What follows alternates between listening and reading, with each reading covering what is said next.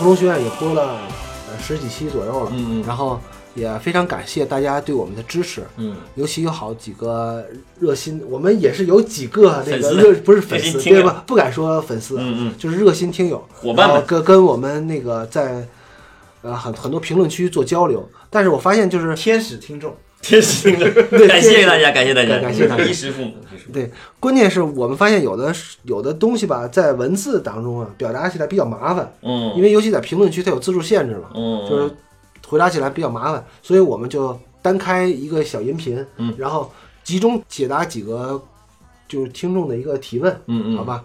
然后我就现在就替观众先提问一下吧。嗯。第一个问题是什么是打点儿？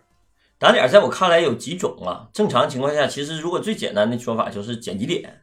导演有一个权利哈，就是咱大家一定要知道，就是预备开始不是导演的权利，预备开始可以是副导演，可以是谁都可以，执行导演执行导演的权利。但是等喊停这个点一定是导演独有的权利，就是当导演什么时候喊停，这个戏剧点在哪一块哪一块停掉，导演要什么？有的比如说有的演员一直一直在哭，这戏都演完了还不停，那个导演这个点儿可能就觉得没到，这是导演的一个点儿。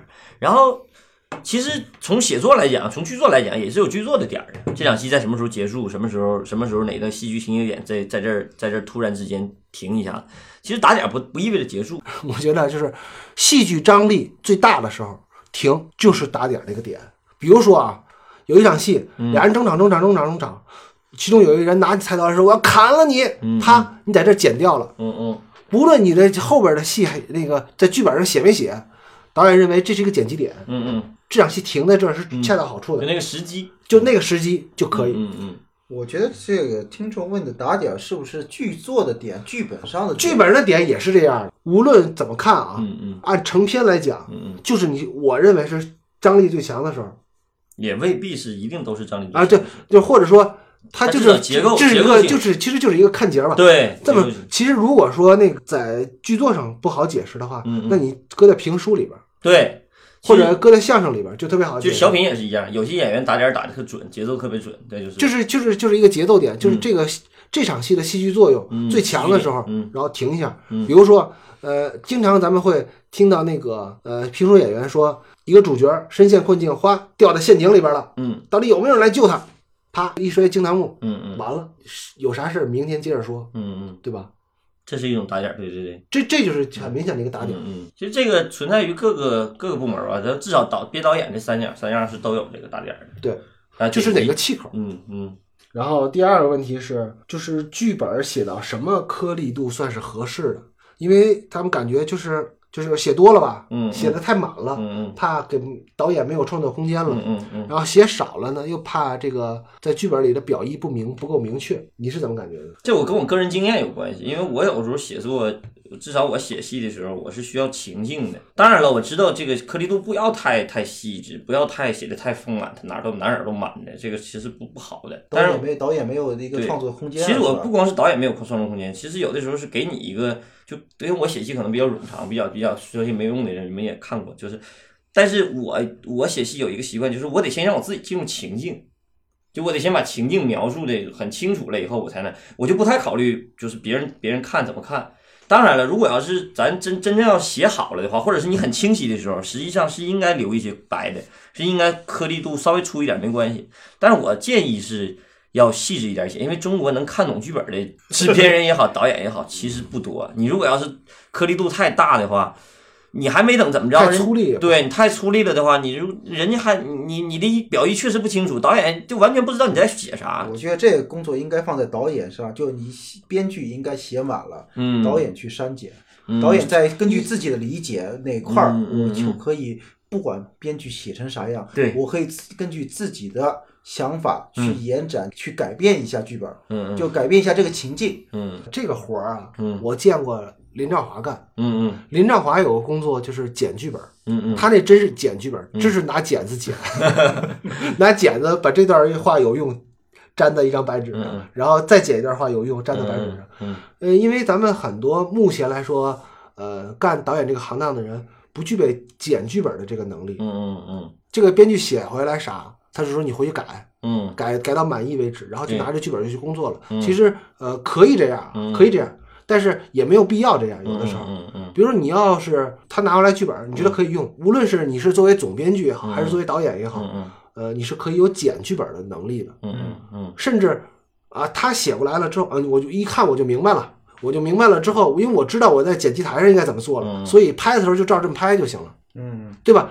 就像老关说的似的，如果你这场戏的情境不够，嗯嗯。呃，演员也找不到那个心理依据，嗯也找不到行为逻辑，嗯嗯。或者心心理的逻辑，那那这场戏他就不好演。嗯嗯。但是你知道这场戏可能在纸上三页纸，嗯但到最后剪辑台上就要三十秒，嗯对吧？这三十秒是我在剪辑台上做的工作。嗯有的导演是非常成熟的导演，是心里有数的，嗯嗯其实有时候都不会去拍了。嗯，不，他就会现场剪，嗯，他就现场就说这场戏主要演，那场戏如果你觉得你情绪顺不过来，咱们就也拍，啊，嗯对吧？尤其电视剧，还有，反正我的建议是中国作为一个中国编剧，其实最好还是要考虑一下读者感受的。就是虽然说编剧是一个就写戏写是写台本，是写一个就是叫什么说明书啊，产品使用说明书，但是也不能太粗力了。一旦太粗力了的话，你的读者首先阅读阅读快感都没有的话，你确实很难让人。明白你啥意思？编剧还有一个，在中国编剧，你至少是都是服务者，或者说你售除非售后啊你你你你在家憋五年写一个写一个对你自己拍，写写个剧本，嗯，那个都拍无那个都无所谓。你要自己拍的戏，你心里有数的话，你怎么多出力都不关没关系。你不写剧本，你自己也能拍挺好啊。这个这个王这个家卫似的。对这个这个问题也不大，你至少在心里头是你打过这个剧本的稿儿的。还有第三个问题是嗯双主角是怎么来的？就双主角的这个来历，因为呃有一个听众在我们底下留言说，呃我们当时说的是错误的，为什么呢？说是先有的欧美的探案形式是必须两个侦探一起去现场办案，形式，呃，然后才会有的这种双主角的剧本嗯嗯。这种故事。嗯嗯。但我我当时就说，我给他发的什么呢？就是说，其实是先有的这种剧作形式，嗯嗯。然后后来反而是探案当中是一种巧合，嗯嗯。哎，有了这种从从英国建立起来的那种现代的警察制度，说必须是两个警探嗯。出去一块儿去寻访，嗯或者说走访，或者说怎么怎么怎么查案，嗯。这是他们作为搭档，正好应和上了，嗯嗯。是先有的这个是。呃，是爱伦坡先写的《莫格街凶杀案嗯嗯》，在那个里边儿就是一个双侦探设置，嗯但是其实双侦探设置呢，又是根据很多以往的剧作当中的双主角设置衍生而来的。嗯嗯，这个我觉得从剧作上来讲，双主角有双主角的优点和优势。就是我咱好像咱聊那个《杀人回忆》的时候聊过这个问题，是吧？也就是说，有的时候是需要一个出口的也好，还有一个就是咱们写，无论是写侦探剧也好，还是写情节剧，还是写还是写那个就是犯罪题材也好，写的永远都不是说咱们现在分析三个片子了嘛，你写的永远不是单纯的破案，对他写的是人物成长，是人物的碰撞，人物关系，写戏写的是人物关系。你就不写双主角，你写一个人的话，他怎么成长？他跟跟谁做建立关系？独角戏，对你跟罪犯，你至少你跟罪犯也是，那也是双主角。即便你就是一个警察和一个罪犯，就像猫鼠游戏似的。呃，或者说有点像那个什么，呃，《罪业之奔》对，他也写了一个呃罪犯，嗯又写了一个那个律师，律律师对，他也是双主角。他俩看起来没在一个画面，就基本都不同框，可能就就是，但是他也是双主角，也是要建立关系，建立起建立人物关系。然后写咱们写戏写的是人物关系，而不是写的一个故事。写故事是一方面，更多的情节，更多的是人物，人物要大于情节。这个这个这个得记住。好，咱们这个问题也过了啊。嗯下一个问题就是在制片人的角度，如何指导这个剧本大纲，或者说别说制片人吧，就是制片的角度，如何指导剧本大纲？这个其实因为袋鼠干的这个制片工作比较多嘛，他又是啊也不多，也不多。也也 也是也是制片管理专业毕业的。其实我觉得这个问题可以引用我们我上课的时候老师说的一个，嗯就首先你是有一个明清晰版权的这么一个故事，这是一个基础。嗯然后呢，你是有一个独特的价值观的，嗯嗯这是第二点。嗯第三点是什么呢？这个剧本也好，这个故事也好，能值得众人来围观的，这个剧本就是值得去做的。嗯嗯你前两个不用说了嘛，第三，你这个故事你写写起来，你要有值得人去众人去围观。嗯如果你不值得众人围观，这个剧本也好，这个项目也好，嗯那它就没有价值。嗯嗯那你做它有干嘛呢？嗯就是其实就这三点。其实那我我我我这么理解对不对？其实优秀的制片人吧，嗯就是有一个嗅觉，对，就像那个什么足球界圈里边球探一样。嗯嗯就我看一个十岁的孩子，我就知道他将来具备一个优秀的职业运动员的潜质。嗯那你值得众人去围观，那就要多少个维度去考虑这个事儿了。嗯。一社会现在的是那个思潮是什么样的，嗯。然后大家的关注点是什么样的，嗯。你这个片子里表现的东西是不是符合当下，嗯。然后呢，或者你这有什么独特的地方让人去来关注你这么一个题材，甚至有点前瞻性，因为啊你一部影片从你就是立项嗯。要做出来两到出来，至少得两年，两年。所以你可能你在最初期的这个嗅觉是要有一定的前瞻性的。嗯嗯两年以后，就你时时刻刻得关注社会时下嗯新闻也好，嗯然后跟社会接上轨。嗯你不接上轨，你你想的东西永远是脱轨的。那那因为其实电影是什么呢？就是电影可能立项的有一千个，有一千个项目，但是真正能投拍的就剩五百个了。嗯嗯然后最后能够顺利的剪辑发行的，可能又剩下二百个了。嗯嗯然后真正能上院线的，嗯也就二十个，对吧？对这个淘汰率很高的。嗯你要做一个真的是能够起码是上院线，能够能够盈利的项目，就嗯投入产出嘛。你投入了得得有一个回报的这么一个东西。嗯那你作为一个商品，那你这个众人围观，这个嗯这个事儿就就很重要了。所以说呀，就是你得考虑剧本大纲的时候，不要考虑太多细节，嗯，对，其实我就说点很重要。袋鼠说这个是从从一个制片人的角度来怎么去挑选啊？我从一个从一个编剧、作者、创作者的角度来讲，就怎么来制作这个大纲，或者说是我如果我是一个制片人，我怎么去挑这大纲的话，其实我可能就会更多的看，就是看结构。其实，当你的结构如果足够好，就是故事人人都会讲。那你这个是已经涉及到这个项目可做了，然后往下做怎么做的一同样的故事，你给这个编剧写，就是同样这个俩编剧，这个你给这个编剧写大纲和那个编剧写大纲，为什么我挑他的不挑你的？其实说白了就是看这个，你如果概念都完事儿的话，为什么我我就说你的意思是在袋鼠的那个我是第一步，他是第二步。对有围有围观价价值的基础上，对然后你怎么做？就是编剧的能力，其实体现在结构能力，这是第一条。同样的一件事儿，他讲完以后就感觉特别平淡。那你举个那个人例子，就是就是咱们就是刚才说这个这个冰雪棒嗯这个故事，这故事如果要是一个普通的一个老百姓讲的话，他就会把前面这个事儿砸碎了讲，给他给他拆开了讲。说一个警察发现了一个案子，然后进入这个案情，然后发现原来还有这俩人，嗯然后还有那个，他偏不这么做，他先把这个案子给你摆那儿，嗯然后全职把这仨人给你摆那儿，然后再从第二幕开始才开始进入这个。嗯，这不是谁都能敢这么干的。你可能第二第二幕再这么干的时候，你可能就懵了。而且说到这儿，我还发现有一个就是不能倒推，就是你比较大纲吧，你不能拿优秀影片的简介来来类比你现在的大纲，对对对，优秀简介不是大纲，嗯嗯，对吧？优秀简介是我说的第一步。嗯，对对，优秀简介那是一是一个好概念设计，概念设计。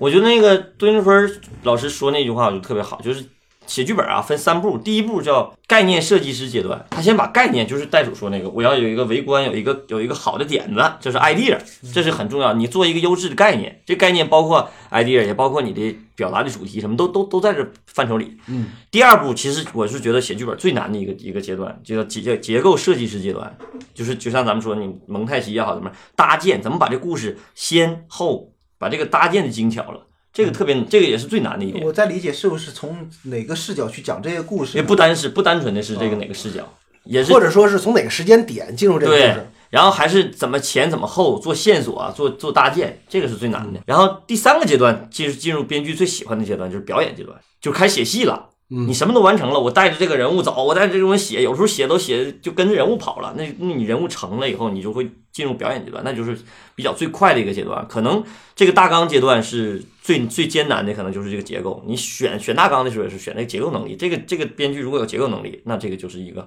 至少是一个好编剧吧，一个基础是好编剧的基础。那你怎么能看出这个结构好，这个结构不好呢？就同样的故事，你让别人讲一遍，然后你再再让他讲一遍，他这个比他的看着有吸引力，那就是这个结构能力强。或者或者结构新颖，对，因为是还有一个就是，嗯。我不知道这个这个准不准确啊，反正这是其中的一种吧。嗯嗯。就是事儿如果都摆在这儿了，这个故事在哪儿起开始，嗯。在哪儿结束，嗯。这个选择是一个是一种能力，嗯，对吧？嗯。尤其你像最最简单就是《教父》，嗯《教父》他起始的是一场婚礼，嗯。是他们他们家那闺女的婚礼，嗯，然后老教父在影片可能三分之一处受伤了，这个就是一个挑选怎么进入这故事的能力。但其实这个整个教父这故事可以往前还有很远，对，对，往后还也可以很多，这是选择能力就是你看你选择选择选择在哪段开始，嗯，然后你可以把哪段加重。咱就说《杀人回忆》那个，那么大量的素材，那么多事儿，他给你编织成这样，